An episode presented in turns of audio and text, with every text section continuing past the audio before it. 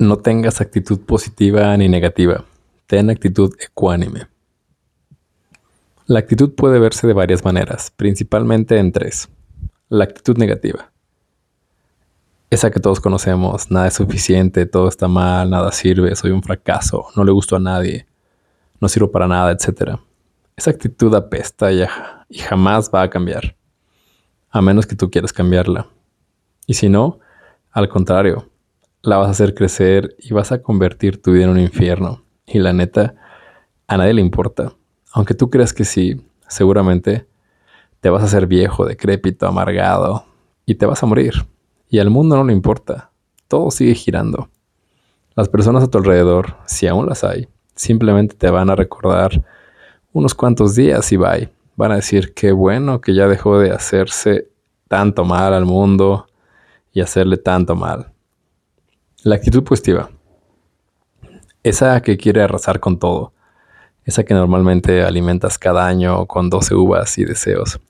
Aquella que llega cuando metes un gol, te ligas al hombre de tus sueños, mientras no lo conozcas a fondo, ganas un boleto de lotería, te aumentan el sueldo, te fuiste a un carísimo curso de empoderamiento y sales para comerte el mundo, etc. Ojo, esa actitud también es mala. Cuando se acaba la emoción y empiezas a notar que ese güero no te gustaba tanto como creías, o que te salió con que era casado, o tenía otro novio secreto, inmediatamente todo se convierte en negatividad. Y cuando han sido varias las caídas, entonces te empiezas a amargar. Después te haces viejo, decrépito. Siempre me da risa esa palabra. Y mueres. La actitud ecuánime, esa es la onda.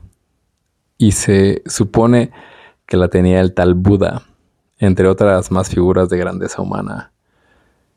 Es la actitud del ni pedo, todo pasa. Nada es para siempre. Es la ley de la impermanencia. Con mucho respeto a Buda, yo lo admiro muchísimo. Me encantó una vez que vi en acción esta actitud. Quizás no sea el mejor ejemplo, pero es curiosa la experiencia. Yo estaba una vez en la fiscalía porque me habían confundido con otra persona y en lo que se daban cuenta que no era yo a quien buscaban, ahí me tuvieron detenido varias horas, chale. Sí, Así de culera es la vida a veces. Pero bueno, regresando al tema. En ese lugar también estaba un chavo, el joven tenía como unos 18 años. Y lo habían detenido por fumar marihuana. Al parecer llevaba lo suficiente como para que lo mantuvieran en la cárcel unos años. El chavo se veía muy bien. De hecho, iba bien vestido, no tenía aspecto malandro. Al contrario, se veía realmente bien. Era muy carismático e inteligente. Cuando le dijeron que sí se iría a la cárcel, su respuesta fue muy genuina y sincera. Dijo, ni pedo, me voy unos años a la cárcel. Se levantó con calma y se fue con el oficial en total armonía. El chavo realmente no estaba preocupado. Me encantó su actitud. Sé que no es el mejor ejemplo, pero viéndolo a fondo, tuvo una actitud súper ecuánime, porque sabía lo que había hecho. No armó ningún drama, sabía que estaba mal, y con toda la actitud aceptó su error. También sabía que su vida no acababa ahí, que estaría en la cárcel un par de años y después saldría y seguiría su vida. Realmente espero que esté muy bien ese chavo, el chavo Zen. Regresando a nuestro tema.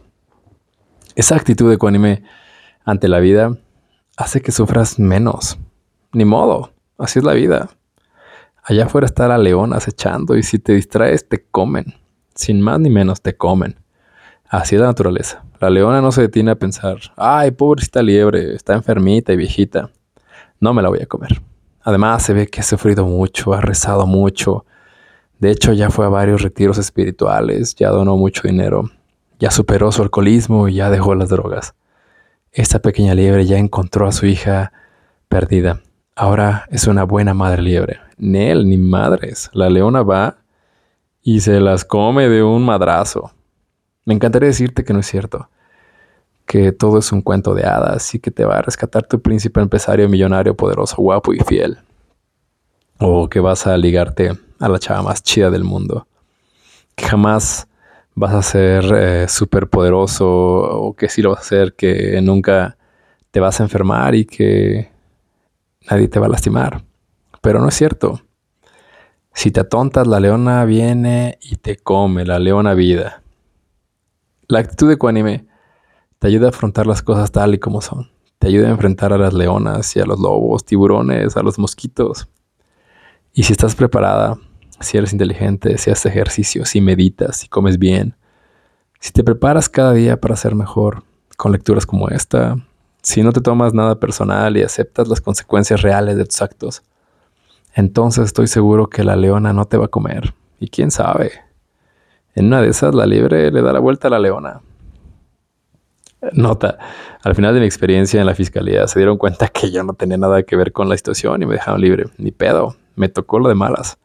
Fue una gran experiencia. Después les cuento más cosas interesantes sobre lo que aprendí en esa ocasión. En alguna conferencia, en otro libro, hay mucha tela de donde cortar.